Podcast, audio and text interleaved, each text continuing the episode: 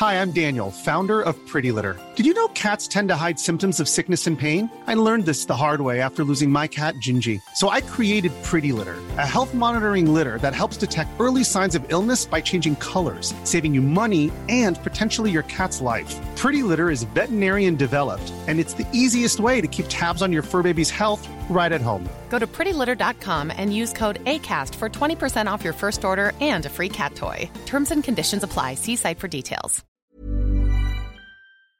Vamos a charlar ahora con Rogelio Jiménez Pons. Él es director general del Fondo Nacional de Fomento al Turismo del Fonatur, a quien ya tenemos en la línea telefónica y me da mucho gusto saludar. ¿Cómo estás, Rogelio? Muy buenos días. Buenos días, Mario. Tus órdenes. Eh, Rogelio, pues queremos platicar contigo sobre esta información que se dio a conocer la semana pasada con respecto al financiamiento de este proyecto tan importante del Tren Maya. Se hablaba ahí de que se requerirán eh, más eh, recursos públicos, incluso se habla que podría subir el porcentaje del total del proyecto de 10% que se tenía anteriormente a 40% de el, los presupuestos federales. Platícanos un poco qué los lleva a hacer pues este cambio y cómo está actualmente el estatus del tren Maya.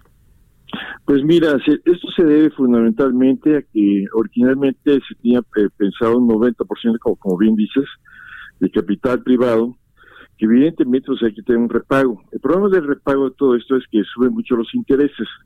Entonces hicimos una serie de consideraciones en términos de cómo eh, se puede optimizar el pago de intereses entonces, si hay posibilidades de conseguir dinero de otros recursos públicos, bajar estos para que sea menos problemático el, repago de, todo este, de toda esta inversión. Es una presión fundamentalmente financiera. Este, estamos trabajando con la Secretaría de Hacienda, buscando alguna fórmula para optimizar el pago, de tal forma, forma que los intereses del Estado se garanticen que no haya problemas de deudas posteriores, etcétera, etcétera.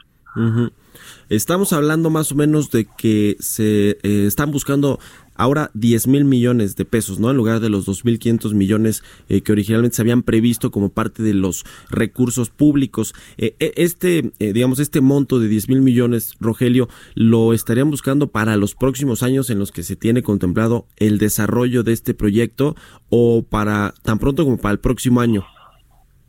Pues más o menos es una cifra cercana a la que estamos viendo ahorita, este es para el próximo año inmediatamente, se estaría buscando este ajuste. Es lo que estamos precisamente, todavía no hay nada definitivo, Mario, estamos en ese proceso con Hacienda, pero ya estamos trabajando en ello. Lo importante es este, buscar que haya las mejores condiciones. Por otro lado, también te comentarte que lo que salió muy positivo, si como sabes, hay unas empresas que nos vienen asesorando desde hace meses, trabajando en la cuestión de la planeación, el estudio que está haciéndose de, los posibles ingresos que tiene el, tren, pues también son muy positivos. Entonces, todo eso, todo eso mejora el, escenario, significa que puede haber mejores condiciones para todo el, todo el proyecto en general. Es una cosa que ahorita estamos mencionando que pues, está en proceso. Y, eso para que conoce más, yo creo que le estemos definiendo todo esto pues para finales de mes, principios del mes que entra. Ya. ¿Cómo va el tren Maya, Rogelio? ¿Cuál es el estado actual? La última vez que platicamos aquí en, en, estos micrófonos hablábamos de una eh, reconfiguración de parte de la ruta y del proyecto. ¿Cómo va actualmente? Mira, prácticamente la ruta ya no hay sorpresa, ya no hay cambios. Está todo en lo general, a si hay algún detalle importante que se genere a través de la terminación del proyecto de, de la ingeniería básica. Pues entonces en ese momento sería, pero ahorita no tenemos ningún cambio fundamental Esperamos tener resultados ya de la ingeniería básica el día 13 de diciembre. En este momento yo creo que lanzaremos en breve algunas pequeñas convocatorias generales a generar talleres para ver las licitaciones. Estamos ya en el proceso de, terminar la, ingeniería básica, ver con cuántas empresas estamos contando. prácticamente tenemos un gran apetito de participación de distintas empresas nacionales e extranjeras. Vamos bien. Ya. Vamos, vamos, bien. Vienen los estudios de impacto ambiental también, que es muy importante, y ya se inicia en breve la consulta en la parte donde no existía tren, se hace la consulta con los pueblos indígenas y todo esto, lo normal, lo necesario por ley. Sí, a propósito de este tema de los ejidos, se habló también ahí de eh, unas que mil hectáreas del ejido de Bacalar para que cruce ahí el, el, tren Maya y se pidió pues esta incorporación no de las mil hectáreas al proyecto urbano. que, que es en ese tema cómo cómo van, digamos, eh, cómo se, se han negociado o se han hablado ahí con los tenedores de la tierra.